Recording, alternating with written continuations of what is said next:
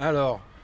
au quotidien, je vais réunir des groupes, soit des élèves de collège, de lycée, soit des personnes en situation de handicap, des salariés d'entreprise, des jeunes adultes en insertion. Et avec eux, soit on va aller sur des sites naturels et participer à la protection de ces sites naturels, soit on va aller dans des cours de collège, dans des parcs d'entreprise, et on va y aménager des petits coins pour que la nature puisse s'y euh, développer.